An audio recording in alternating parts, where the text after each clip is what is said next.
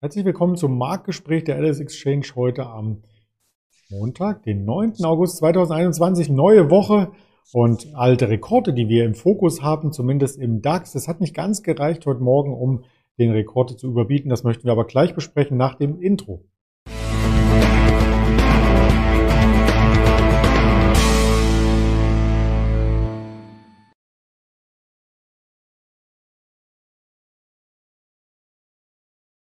Und wie gewohnt werde ich das nicht alleine erörtern zum Mittag, sondern habe hier ein spannendes Händlergespräch jetzt vor Augen und zwar mit dem Roland hier, den ich recht herzlich begrüße. Hallo Roland.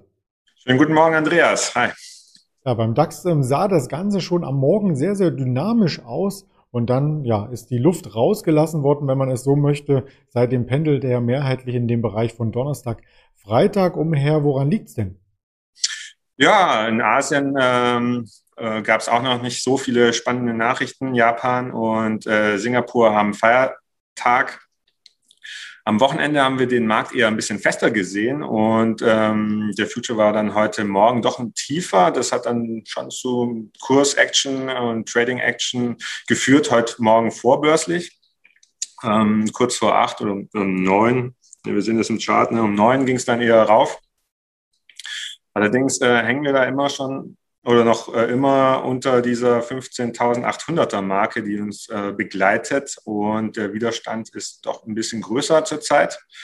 Ähm, ich denke, wenn wir den überschreiten, dann ähm, könnten wir mehr Action nach oben sehen. Hast es heute Morgen ja, glaube ich, schon angesprochen, wenn wir da in dieses äh, Territorium uns vorwagen. Ähm, auf der Gewinnerseite bei den Einzelwerten sehen wir heute Morgen äh, RWE, Infineon und Merck auf der Gewinnerseite und die Autos sind eher schwach. Äh, trotz allem ist Volkswagen bei uns heute Most Active Wert. Ähm, also die Anleger äh, nutzen das, äh, um wahrscheinlich ein bisschen günstiger einzusteigen bei Volkswagen. Mhm. Da hatten wir auch die 200er Region immer mal wieder als Unterstützung im Chart herausgearbeitet. Vielleicht liegt es auch daran, wer aber hier Unterstützung braucht. Das ist der Goldpreis. Der ist schon am Freitag stark gefallen nach den Arbeitsmarktdaten und ja, in der Nacht jetzt hier zum Montag gab es auch nochmal einen ordentlichen Dip. Da erholt er sich jetzt, bekommen da Goldanleger ein bisschen kalte Füße? Ähm, ja, ich denke, das ist auch technisch. Ähm, viele Marktteilnehmer haben Stop-Loss-Limite äh, im Markt. Ähm, wir auch für unsere Produkte. Knockout-Turbos, Optionsscheine. Mh, hm, Turbos sind ja dann komplett wertlos verfallen heute Nacht. Ähm, und ähm, diese Bewegung oder diese Limite stoßen halt auf diesen Feiertag in äh, Japan und in Singapur. Ist natürlich eine blöde Mischung. Ähm, man kann ja eigentlich von einem Blutbad reden. Heute Nacht um 1 Uhr ist der äh, Gold Preis bis auf äh, 1683 Dollar gefallen. Das ist schon eine sehr heftige Bewegung.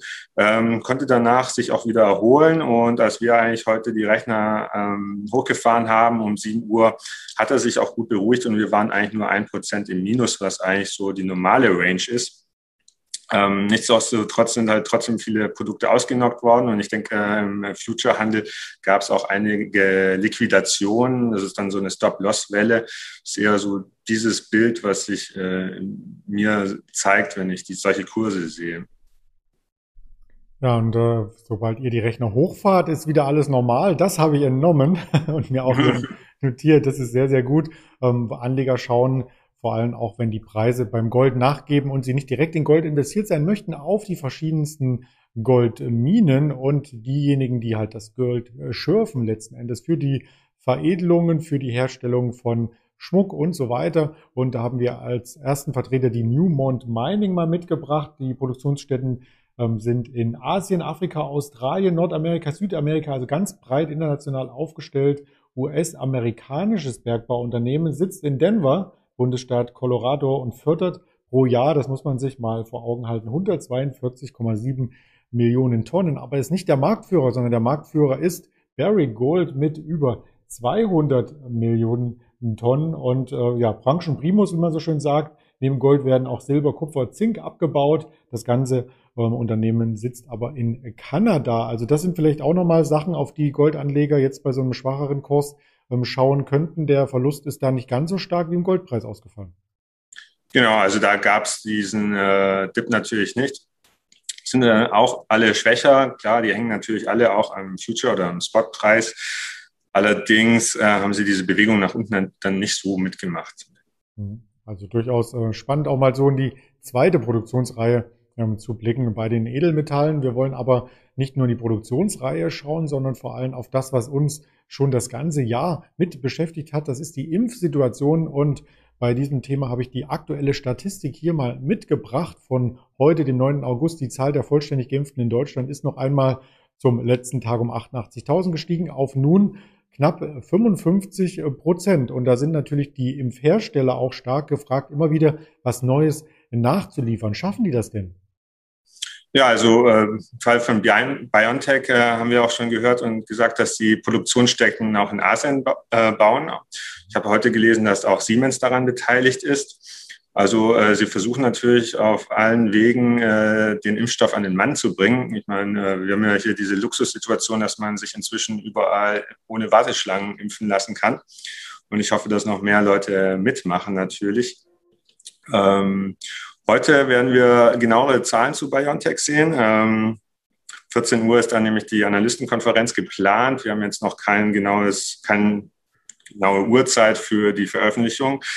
Äh, der Quartalsergebnis, aber wir rechnen so mit äh, 13 Uhr, dass die vorab äh, über den Ticker laufen. Und ähm, da werden wir mal gucken, was äh, bei BioNTech noch so geht am Aktienkurs. Der ist in der vergangenen Woche ja deutlich gestiegen. Wir haben eine Kurse von über 360 Euro gesehen. Zwischen notieren wir bei 330 relativ verhalten alles. Äh, wir gucken, äh, die Anleger warten natürlich ab und wollen natürlich erstmal sehen, wie die Zahlen ausfallen.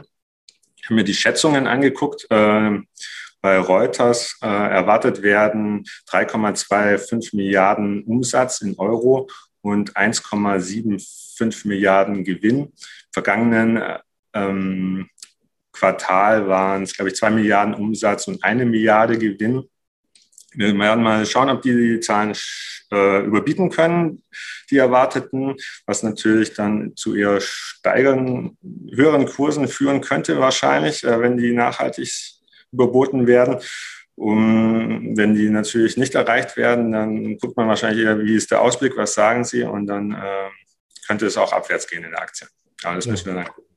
Also durchaus volatile Aktie sollte man heute Nachmittag auf dem Ticker haben. Neben den weiteren Wirtschaftsterminen am Vormittag ist das meiste schon gelaufen für den heutigen ähm, Tag. Wir haben 16 Uhr dann noch die Jolts Stellenangebote, also ein weiteres Indiz für den US-Arbeitsmarkt, die man im Auge behalten sollte. Ansonsten eher ein ruhiger Nachmittag und auf den Kanälen von YouTube, Twitter, Instagram, Facebook oder als Hörvarianten Spotify, Deezer und Apple Podcast gibt es auch dieses Interview noch einmal als Aufzeichnung und dann morgen früh ein Livestream mit mir ab 8.20 Uhr. Freue ich mich schon wieder sehr drauf und bedanke mich bei dir, Roland, für die Infos und wir schauen 13, 14 Uhr mal zusammen auf BioNTech. Ja, auf jeden Fall. So machen wir Vielen Dank. Dir einen schönen Tag noch. Gerne. Tschüss, Andreas. Ciao.